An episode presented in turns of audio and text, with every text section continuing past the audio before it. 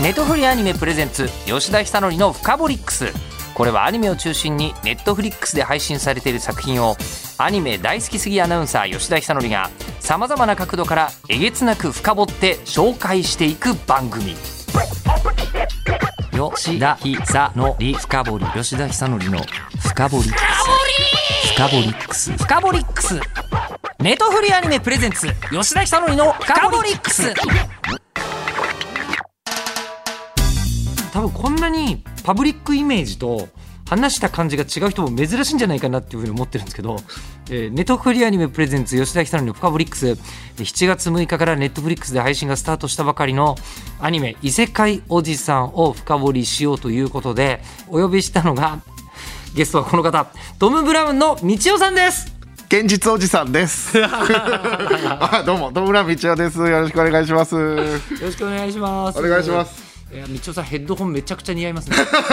嬉しいです。ねあれだったんですよね。前回、前々回がバスタードとスプリガンって聞いたんですけど。そうで。すそんな感じなんですこの番組いや、俺スプリガンもバスタードもめっちゃ好きだったんです多けど。分ね多分ねあのはいここなんですよ、僕は日本放送の番組で、はいなぜか「ミューコミプラス」っていう番組はいの中でですね、異常にトム・ブラウンさんを好きなスタッフがばかりが集 まりすげえ来てもらってたんですよで来てもらってた当時ってもう完全にハマグリをそのまま飲み込む人なん ですね世間のイメージは。はいええ。ハマグリはそのまま飲み込みますって言っってていうふうやにらせていただいております。えーダメーって言ってそしたらめちゃくちゃあのアニメ漫画ライトノベル大好きっていうのを大好きなんですよ聞いてイメージなかったですもんね当時ねあー、もう全然言われなかったですし、そそううででしょうねすね。意外だってよく言われますね。そうですよね、はいえーでそれがあのそうだという話を今日聞いて てで今日もこの番組が、あのネットフリックスさんがやってるのが最近こうあのスプリガンがあって、やるんでバスすよねタードがあってみたいな話をしたら誰よりも詳しいん ですよ。いやそうアーマードマッスルスーツでなき普段の30倍の力が出せて、結局脱いだらめっちゃ強いってそ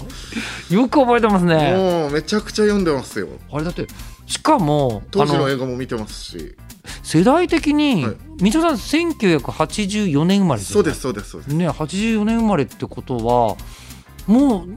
中学とかじゃないですよねスプリガン小学生ぐらいでしょ小学生ぐらいでしたでしょで僕が読み始めた時にまだ7巻8巻ぐらいまでで、はいはいはいで成長とともに11巻まで出てっていうあそういう感じか、ですそうねかなるほど連載スタートの衝撃というよりも、そうですあのこう積み重なってきてからリアルタイムで、はい自分のこうオタク心が目覚めているっていうそうですそうですそうなんですよ、ねまずねあの道夫さんを見て、えーオタクですかって聞く人がおそらくいないと思 うというところからなんですけど、じゃあ一応アニメ好きで聞いてる方からすると、はいお笑い全然見たことない方がもしかしたらいるかもしれないあはいのでご説明しますと、えートム・ブラウンの道夫さんはですね、はいえー僕は今まで何度かご紹介したんですけど毎回プロフィールのびっくり箱なんです ねで今日僕すっごい根本的なところでびっくりしたんですけど道夫さん、はい本名道夫と裕太さんなんです か俺絶対下の名前だと思ってたんですよいや道夫っていうのは実は名字から取って知らなかった道音っていうそうなんです名字なんですはいいやーで道夫さんはご主人が北海道でそうですそうですれでスノーボードめっちゃうまくてそうですで、えー趣味がロボットアニメ歴史ライトノベル、はいえー全然スノーボードでインストラクター取れる人が持つ趣味じゃあんまりないですよ いやめちゃめちゃあのインドアな趣味なんですよ実はそうなんですか、はいインドアな趣味があって家が好きですはい家が好きなのに 家が好きです家が好きなのにスノボやってたんですか、まあ札幌出身で札幌がやっぱり好きで、え雪でっていうのになるとなんかスノーボードもやりたいってなって女の子にモテたいっていうのもあっーあそこはあったんですよた ありました、いえーだから実は運動神経めちゃめちゃいいっていうや実はそうなんですよそうなんですよ運動何でもできるという道夫さんえーで高校時代のですね、えー柔道部の先輩でもある布川博樹さんと一緒に2008年頃からトム・ブラウンとして活動を開始、はいで現在日本放送ポッドキャストではトム・ブラウンの日本放送圧縮計画、えー配信中でございまして、はいこちらの方はこちらの方でもうどうかしますよ布川さんの髪の毛とかリスナープレゼントし ますそうですあといつもいつも喧嘩してますで芸人さんとしてゴリゴリに芸人さんらしい活動をしてるなっていうふうにはい思う一方で今日はオタク的な側面の方で ありがたいです煮 ね込んでお越しいただいたのですが、そもそもお家が好きですって言うんですけど、はいどこからそれに目覚めるのかがもあうー想像がつかない。うちのお父さんがはいはいもともと一緒にファミコンやろうぜみたいなお父さおんだったとあそうなんですか。でえレンタルビデオ屋さんとか、え夜一緒に行って映画借りたりとか、まあ、その時に SD ガンダムとか借り出して あで、まあ、ゲームセンターとか行ってなんかそういうアミューズメントみたいなのが楽しいなって思い始めてで SD ガンダム見てる流れで小学校1年ぐらいの時にガンダム F91 おを最初に映画館で見て下敷きも買ってそっからが多分スタートだと思いますねなんかこう僕はフォーミュラー91の初日舞台挨拶を有楽町マリオンで朝から並んで見に行ったりしてましたよあはいそうなんですね、はい、え僕はもう高校生だったんであまあまあまあえそんな上なんですかはい、ロッ僕キえーさん僕46ですよあめちゃくちゃ若く見えるからいやいやいやてっきり同い年ぐらいかと思っいてやいやこれがもうバリバリおっさんで小学生でし小学生だったまあそれでガンダムがかっこいいなんですもんねその頃はたねそうですそうです、ねあのでこう貴族の辛さとか別に感じてないですよ感ねじてないですあの作品見てもで徐々に徐々にええ第二次スーパーロボット対戦とはいはいはいはいかやり始めて、はいはいサイフラッシュってかっこいいなとかはいはいはいはいでサイバスターってなんだろうとか調べたら、あオリジナルのやつなんだとかってじゃあロボット自体が俺好きなんだなとか自覚するんだ自覚して、ええ完全にモード入ったなっていうのはトップを狙えっていうおのーでええ面白いと思ってええあれの面白さが分かる人って結構そのマニア気質な人がそうですね多いんで、で、そっちのものを見始めたのかもしれないなっていええうトップを結狙いあのフォーミュラ91と順番は逆ですけどね正確に世あの中言とそうですよねはい、僕はあの中学1年の時にはい学校の視聴覚室でアニメ研究会がやってる上映会に入り込んで、構はい、トップを狙いを見てやっぱり面白いって思ってからこうなってるんですあれ面全白くいですよ最高ね最後に「お帰りなさい」って出た瞬間にあわーってなーりますよ最ね高あの2でもねああそこだったんだっていうあそのうそうそうお帰りそなうさいそのう、ええいやあれは最高でめちゃくちゃ好きで OVA って言葉がなんか好きになって、はいはいはい それでなんかあの08招待とか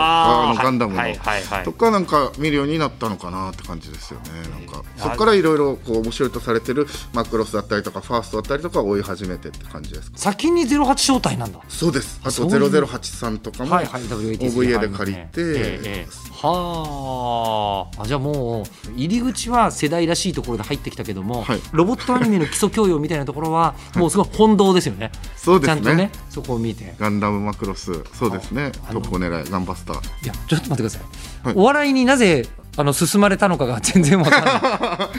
いや同時にはい2003年の m 1グランプリで、はい笑い飯さんとフはいはいはいットボールアワーさんはいがは実物で見た中で一番かっこいいと思ったものかもしれないです僕いがあ二次生きて元の世界じゃないものでそうですはあ現実の世界にこんなかっこいいものけはーと思ってはあはあ命を削ってお笑いをやって笑いも取って感動も呼び起こしてっていうそっから、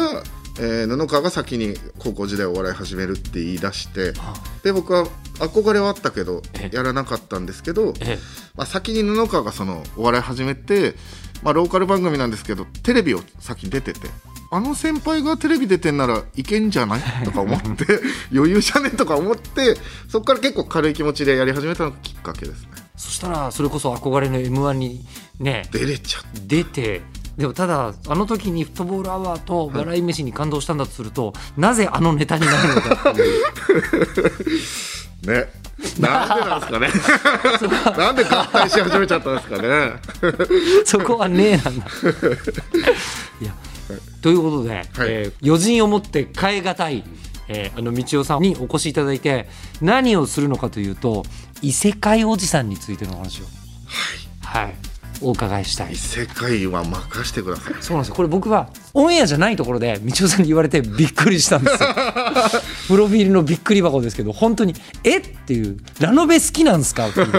アニメ放送前に無職転生そう紹介したのそうで僕すですからねえそうです僕 は、えーで無職転生がアニメ化するってなった時に「あのあこれ道夫さんが言ってたやつだ」 そうですそうっでてすなってなおかつアニメ見てすげえ出来が良くてびっくりするっていうはすごいですねいいですよね無職転生ねもうあのろうそくの明かりからね、あの揺らめきから描いて最高のえそもそもこう、まあ、ロボットアニメ好きじゃないですか、はいロボットアニメ以外に異世界ものもいいっていう風になって、ナローとかもめっちゃ読んでたっていうお話はなる読んでますいまだに、はい読んでる読んでますあのし書く読むも読んでるしって感じですすごいはいえっと好きになったのはなんでなんですかそう異世え界もっのとちょっともう悲しい話になっちゃうんですけどまもうあ、世界は大体人が亡くなりますからねまずは悲しいです、全くこうテレビに出てない芸人っていうのは本当にお金がなくてです ねあの当時マジで90円ぐらいしか持ってなくて90円で駅前をぶらぶら歩いてる時に松田屋さんもう映画もアニメも好きだしとりあえず蔦屋さん入ったんですよそしたらあのコミックレンタルはい90円でできるってなってお88円ぐらいだったっけな、2円戻ってくるじゃんとか思ってその時おすすめあったのが「天スラ」あそうですか天スラのそれは、えっと、漫画の方ま漫画版です漫画版の転天生スしラたらスライムだったけん漫画1巻借りて、はい読んだらえ何これめっちゃ面白い天っスてラ思は本っ当に漫画て面白いですよねでも私には手持ちがないんですよ2巻を借りに行くお金がないどうしようと思ってネットでいろいろ調べたらあるサイトからこう投稿してそこから書籍化されたっていうのを知ってそこでたどり着いたのが小説家になろうあそうだったんだそうですへえ本格派たどり着き方でそこで初めて見た圧倒的1位が無色転生で、えー、1位からまず見てみようと思ったら異常なハマり方しちゃってうわ面白いと思って異世界って面白いんだと思い始めてそこからいろいろ漁るように「八なんてそれはないでしょう」とか、はいはいこの世界がゲームだと俺だけが知っている」とか見始めてっていう流れでブワーって広がった感じですね。すっごいじダゃんンジョン飯見始めたりとか、はいあのこう芸人さんとしてちょっと苦労してなかったら異世界ものにたどり着いてないかもしれないたでどすりね着いてなかったです。はあすごい人っていろいろあるあの時の90円ののおおかかげで天スラにあって無色転生にあってっていう感じこれが200円あったら次借りられたからもしかしたらなかったかもしれないですよねそうなんです旧作の DVD を借りれたんですよそれだとあそれだとそっち借りちゃってたから いやおもろそうなんですこれがもうまんまラノベのストーリーみたいな感じすらしますが、えーでそんな中で、はい異世界おじさはいん もう原作漫画、はいえっと僕も出た時にやりやがったなと思ったんですよ異世界おじさんですからねね、はいえーで一応まだ知らない方のために説明をしますが説明が全てだと思わないでくだ さい先に言っておきます、はいそういう作品なんです17歳の時にトラックにはねられそれから17年の間ずっと昏睡状態だったおじが目覚めたはいいいですかこれ異世界に行く方じゃなくて帰ってきたとこから始まってるんですよ、ねおいっ子の高文はえ自分は異世界グランバハマルから帰ってきたと話すおじさんに困惑するがまあそりゃそうだよねでしかもなんとおじさんは魔法を使ったのだ高文は身寄りのないおじさんを引き取ってルームシェアを始める、えー聞かされるのは異世界での冒険談とあふれんばかりのセガ愛 ここえ面白いごめんなさい、いきなりセガって言ったんで、どうしたって思うかもしれませんが、あの SEGE でセガですよ、本当に、あのゲームハードのセガのセガです。孤独で過酷だった異世界のおじさんの半生に高文は心を揺さぶられ、えー、2人は動画配信業に勤しむことになる、えー団地の片隅にて繰り広げられる今までにない新感覚異世界コメディそれが異世界おじさんです。一応これ間違ってないですよ。えーそうですね僕の言ってることは間違ってないです、ね、 ちなみに、はいみちおさんも漫画は読まれ読んでます読んで読まんすでます今ねほとんど死んでいる先生っはいていう名前ですごめんなさいいやすこごいれももう何言ってるのかとあ思うかも そうしれまでせんすよね、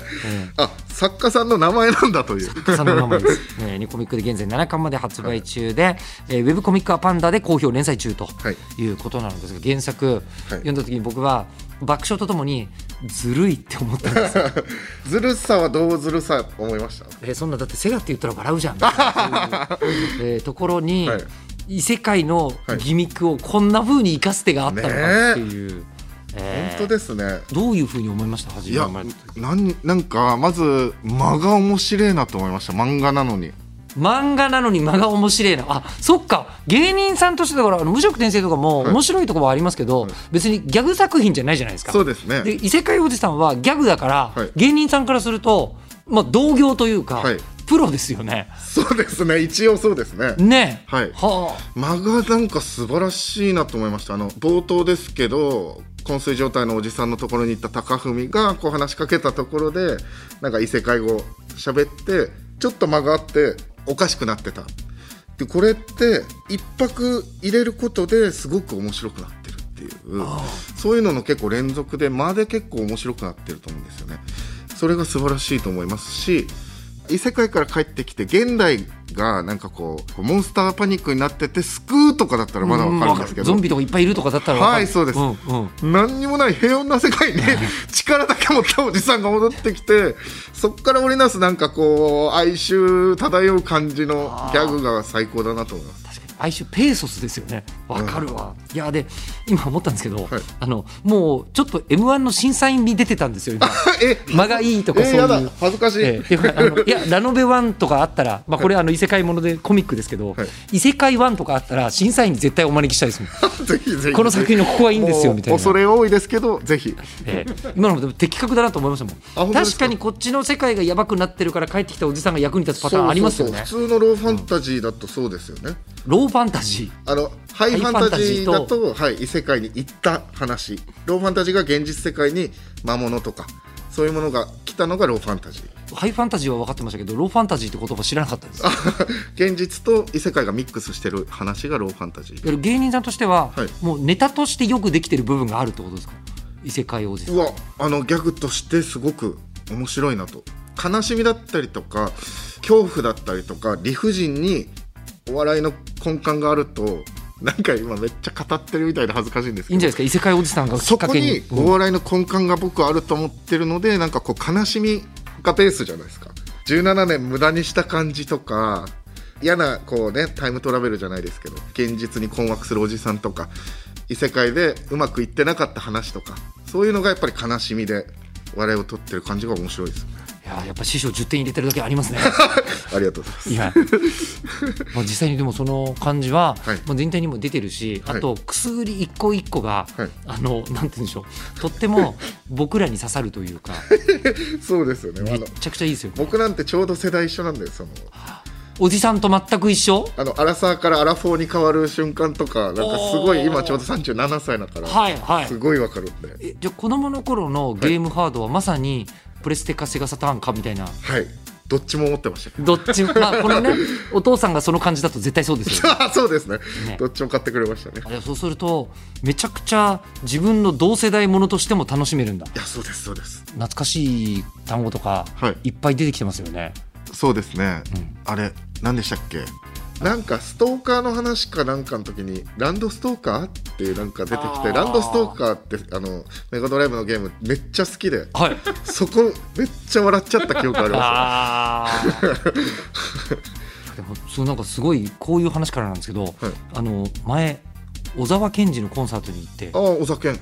あの世代的に結構はいどんずばで好きで、行った時に MC で喋って本当にそうだなと思ったのが、なんかこう面白いっていうのは割と普遍的だとええみんなこうあの何シェイクスピアも今でも面白いじゃないみたいなあはいことでなんか面白いっていうのはあんまりあの人間ってそんなにいろんなパターンはない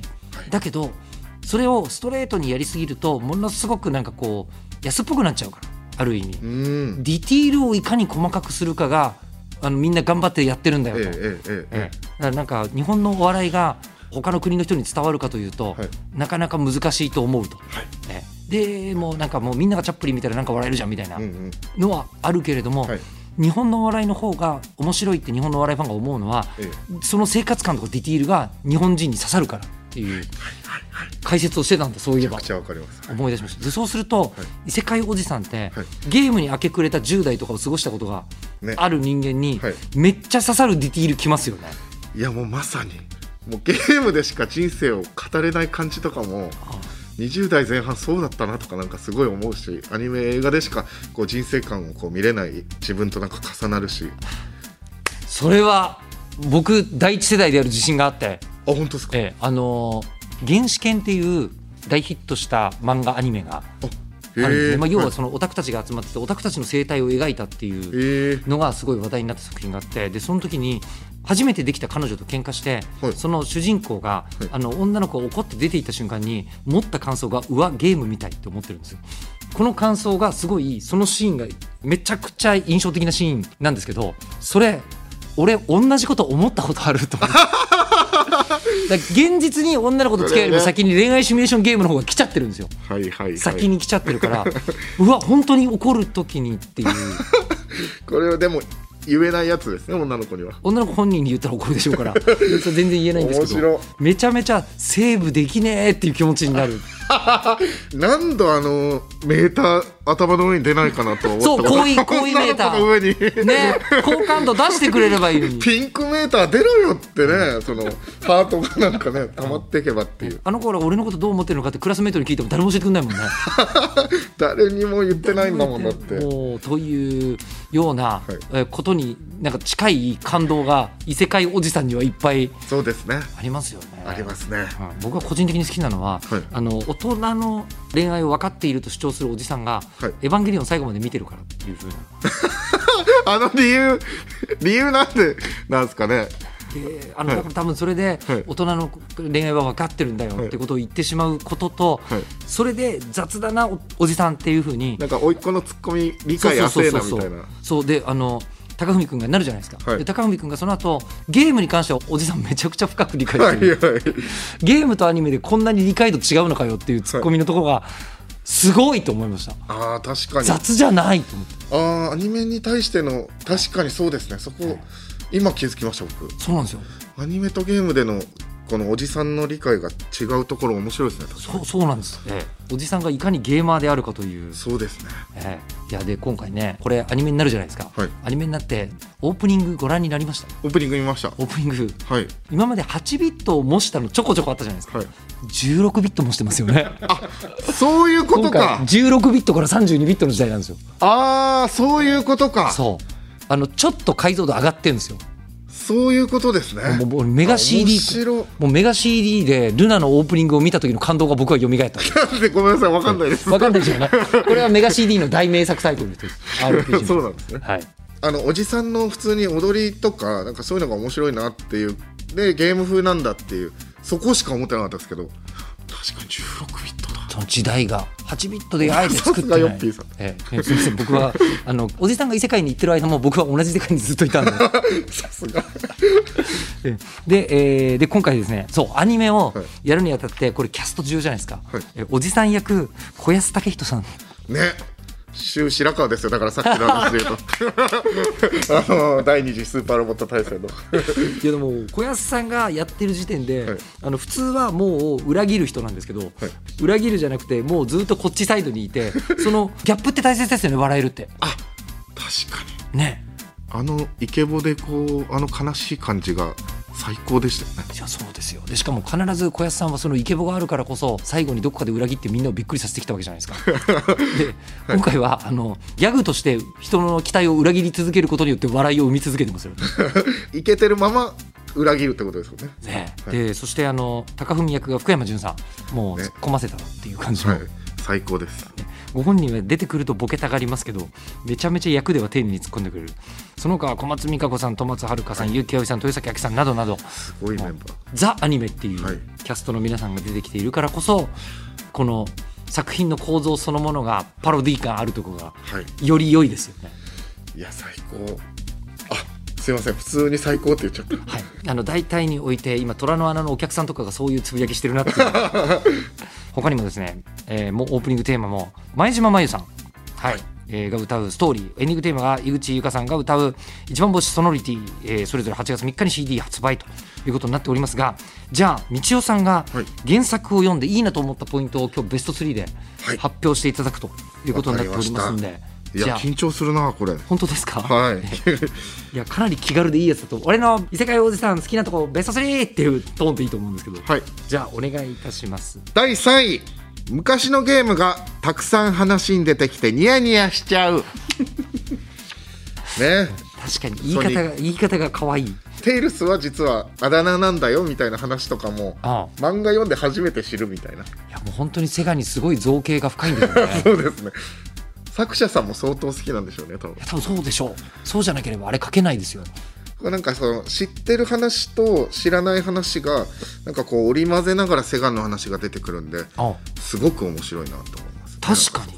セガディティールがめちゃくちゃ細かい、ああで第2位いきますか第2位